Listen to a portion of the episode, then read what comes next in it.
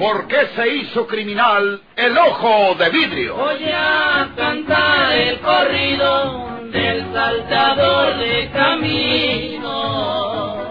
La borrascosa juventud de Porfirio Cadena. ¿Cómo perdió uno de sus ojos? ¿Y por qué tuvo que seguir la vida criminal perseguido por sus poderosos enemigos? Una nueva serie campilana del escritor norteño, Don Rosendo Ocaña.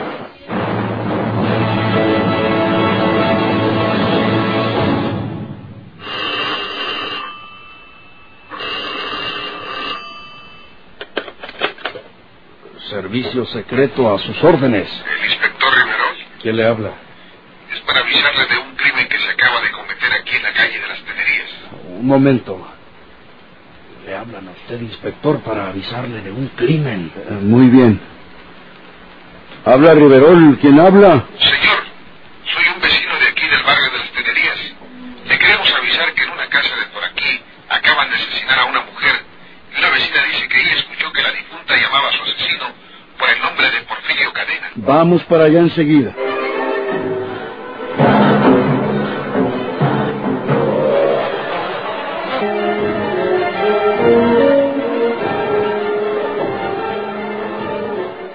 Esta es la señora que vive en el cuarto que sigue al de la señora muerta y que oyó lo que el asesino habló con ella. Díganos lo que escuchó, señora. Díganos lo que escuchó y todo lo que vio. Sí, señor. Pues eh, ese señor llegó a la puerta de la casa de mi vecina y estuvo tocando hasta que ella salió a abrirle. Se me figuró que ella se sorprendió mucho cuando lo vio y luego se metieron a la casa. Como el tabique es delgado, me puse a oír lo que hablaban, pero no podía oír bien. Lo único que me acuerdo es que el desconocido le preguntó si sabía quién era él y mi vecina le dijo que sí, que él era Porfirio Cadena. ¿Había visto usted antes a ese hombre? No, señor, nunca. ¿Huyó tan pronto como asesinó a su vecina? Sí, señor. Sí, se fue para la calle y llevaba en la mano un costal de malva con, con alguna cosa que llevaba dentro. Deme las señas de ese hombre. Pues eh, era un hombre alto o de estatura regular, moreno. No recuerdo bien el color del pantalón, pero llevaba una chaqueta oscura, un sombrero plano o color claro. Ese es Porfirio Cadena. Ya viene la ambulancia, inspector. Sí, vamos a ver el lugar de los hechos.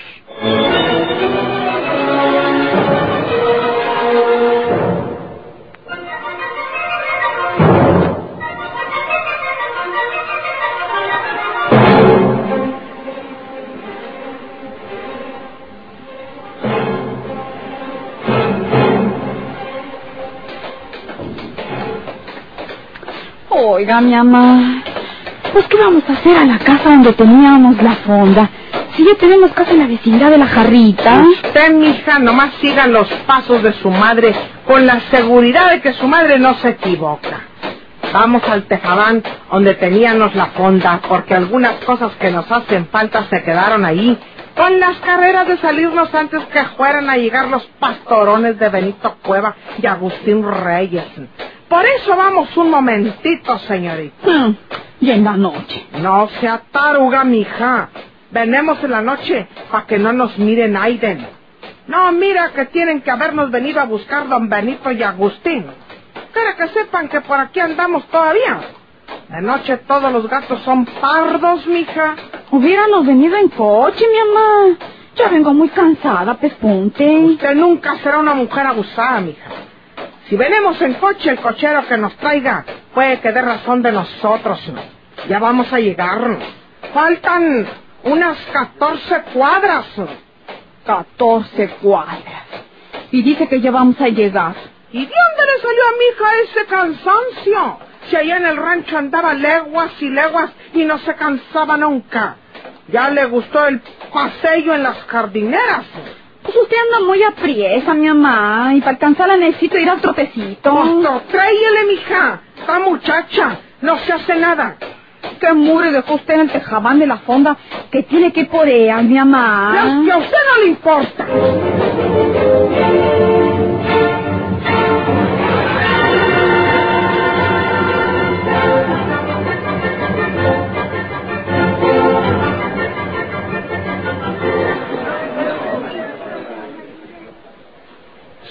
Inspector, aquí dice la señora que quiere decirle otra cosa que le escuchó al asesino. Diga usted, señora. Pues ese hombre le preguntaba que quién más sabía no sé qué cosa, porque no se oía bien, como se lo dije antes. Y entonces mi vecina le dijo que la única que lo sabía era su comadre Chana. El hombre le preguntó que cuál era el nombre completo de su comadre Chana. Y ella le dijo que se llamaba Feliciana Gámez y que vive en la calle Naranjo en el número 316. Naranjo 316. Vamos para allá. Eh, si tenemos un poquito de suerte esta noche, capturaremos en ese lugar al feroz asesino Ojo de Vidrio.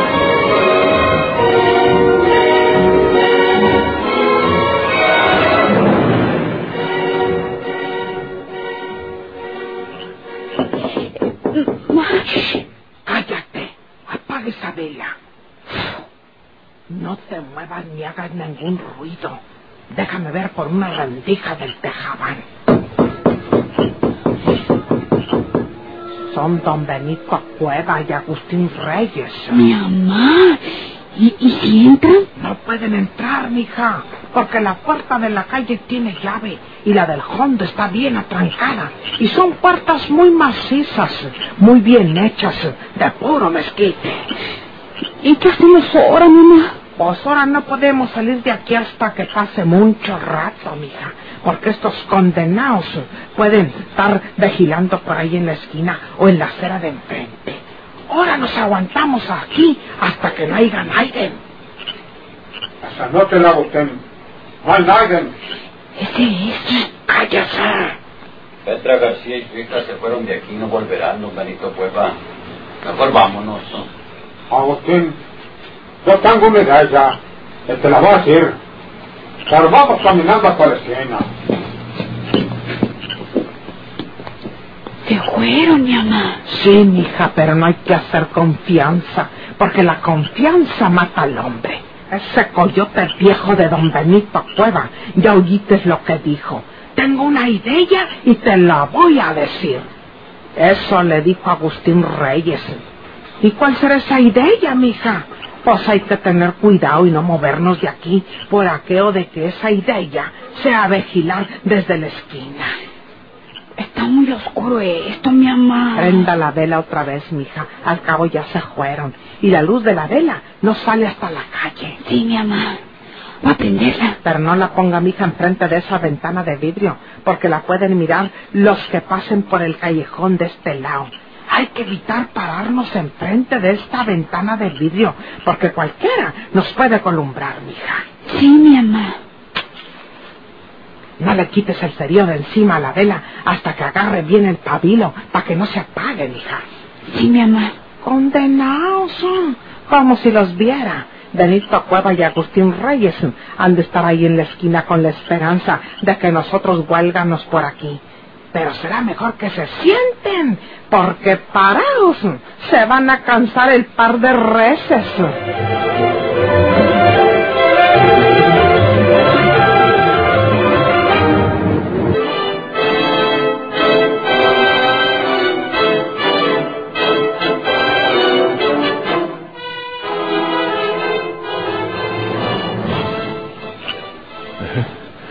Ahí están escondidos en el portón de la media cuadra. El inspector Riverol y otros dos policías de la secreta. Están esperando que yo caiga por aquí. ¿Cómo lo sabrían? Alguien debe haberse dado cuenta de lo que hablamos la mujer y yo. Ahora que me acuerdo, una vieja estaba parada en la puerta del otro lado. Ahí se mira la punta del sombrero de Riverol. Ya no pude ver a esa tal Feliciana Gámez. Ay, será otra ocasión. ¿Y para dónde ganaré ahora? ¿Dónde va a pasar esta noche? Si la policía secreta está en este lugar, quiere decir que ya saben o sospechan que yo maté a esa mujer. Pero si la dejo viva hubiera sido peor. Con toda seguridad que esa vieja del otro lado oyó todo lo que hablamos la mujer y yo. Y eso fue. Ah, Ya sé dónde me voy a refugiar esta noche.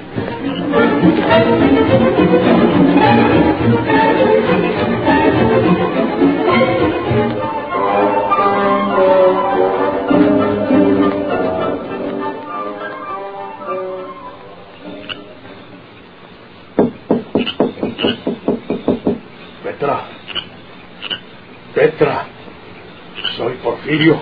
Mi mamá, ¿es? Cállese, cállese la boca, mija. Es Porfirio y a él vamos a recibirlo. Pero usted, mija, tiene que hacer lo que yo le diga, pase lo que pase. Y usted no diga que nos cambiamos. No, mi mamá. Petra. Soy Porfirio, Petra.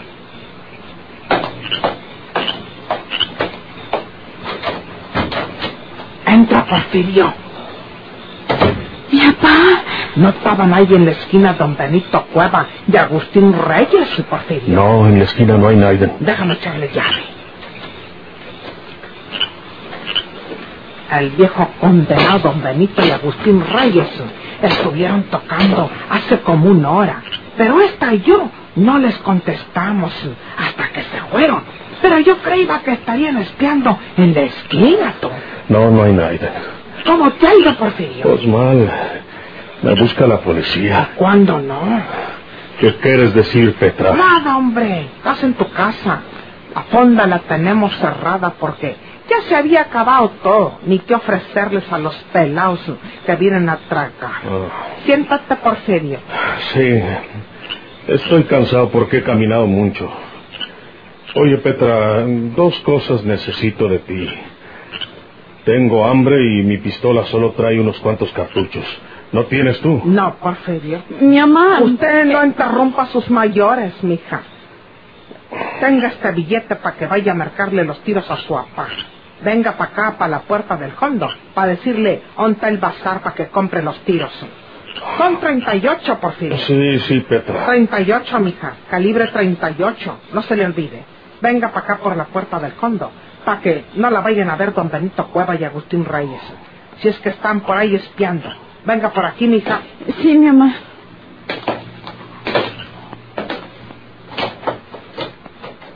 Mire, mija, ahí nomás en la calle Leandro Valle está el bazar del Chapiao. Díganle que le venda 12 cartuchos. Una docena de cartuchos calibre 38. No se le olvide. No, mi mamá. Váyase, mija, hasta la calzada, por ahí por el teatro obrero. Y no venga para acá hasta que yo la busque. Allí me Mamá, pero... Haga lo que le digo. Ándele, váyase. Leandro Valle, casi en la mera esquina, mija, con el chapiao. Ándele. ¿Te dormites? Eh, ¿Qué, qué, qué? No te asustes, soy yo. Te habías quedado dormido. Ah, sí, sí.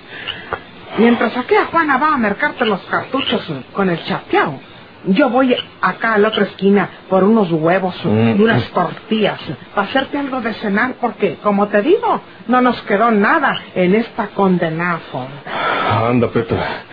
Tengo mucho hambre y no tardes. Nada me tardaré, Porfirio. Ahorita vengo. Ándale.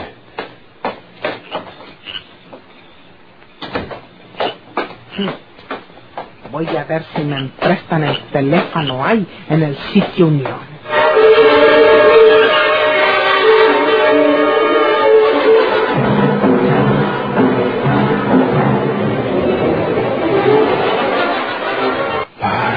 Juana con los cartuchos, ni Petra con la comida han regresado.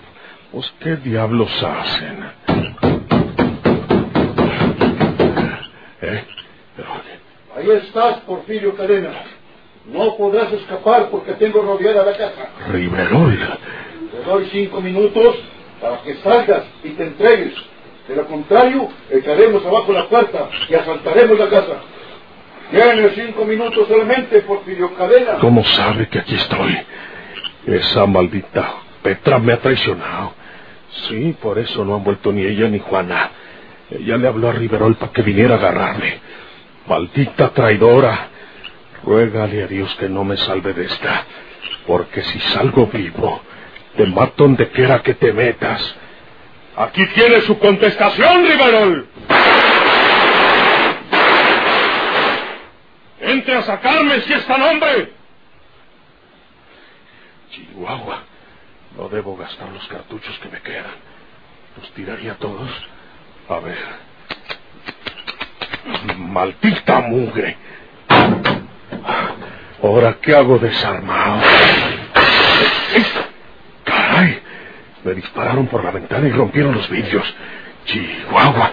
Le pegaron a la vela y se va a prender todo esto. Tengo que apagarla porque se quema la casa. Es de madera.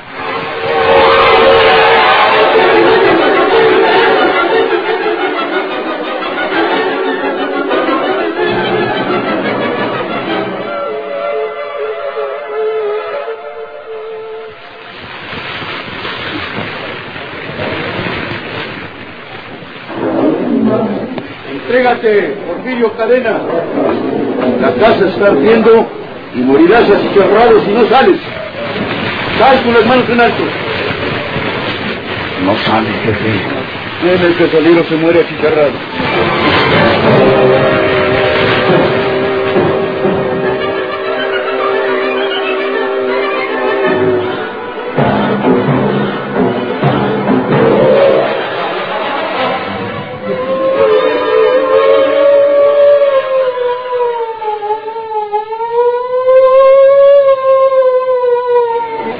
De todo esto no quedaron más que cenizas, señores periodistas.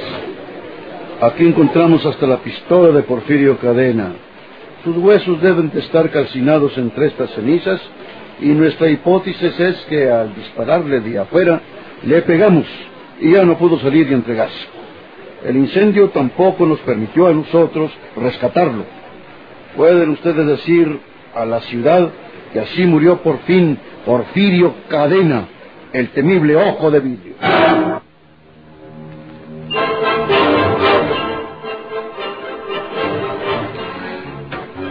Después de tantas hazañas, al ver lo que... Muchas gracias por su atención, señoras y señores. Así ha llegado a su término esta emocionante y sangrienta historia. ¿Por qué se hizo criminal el ojo de vidrio? sin que le pasara nada. Tal vez estaba forrado con un chaleco de malla.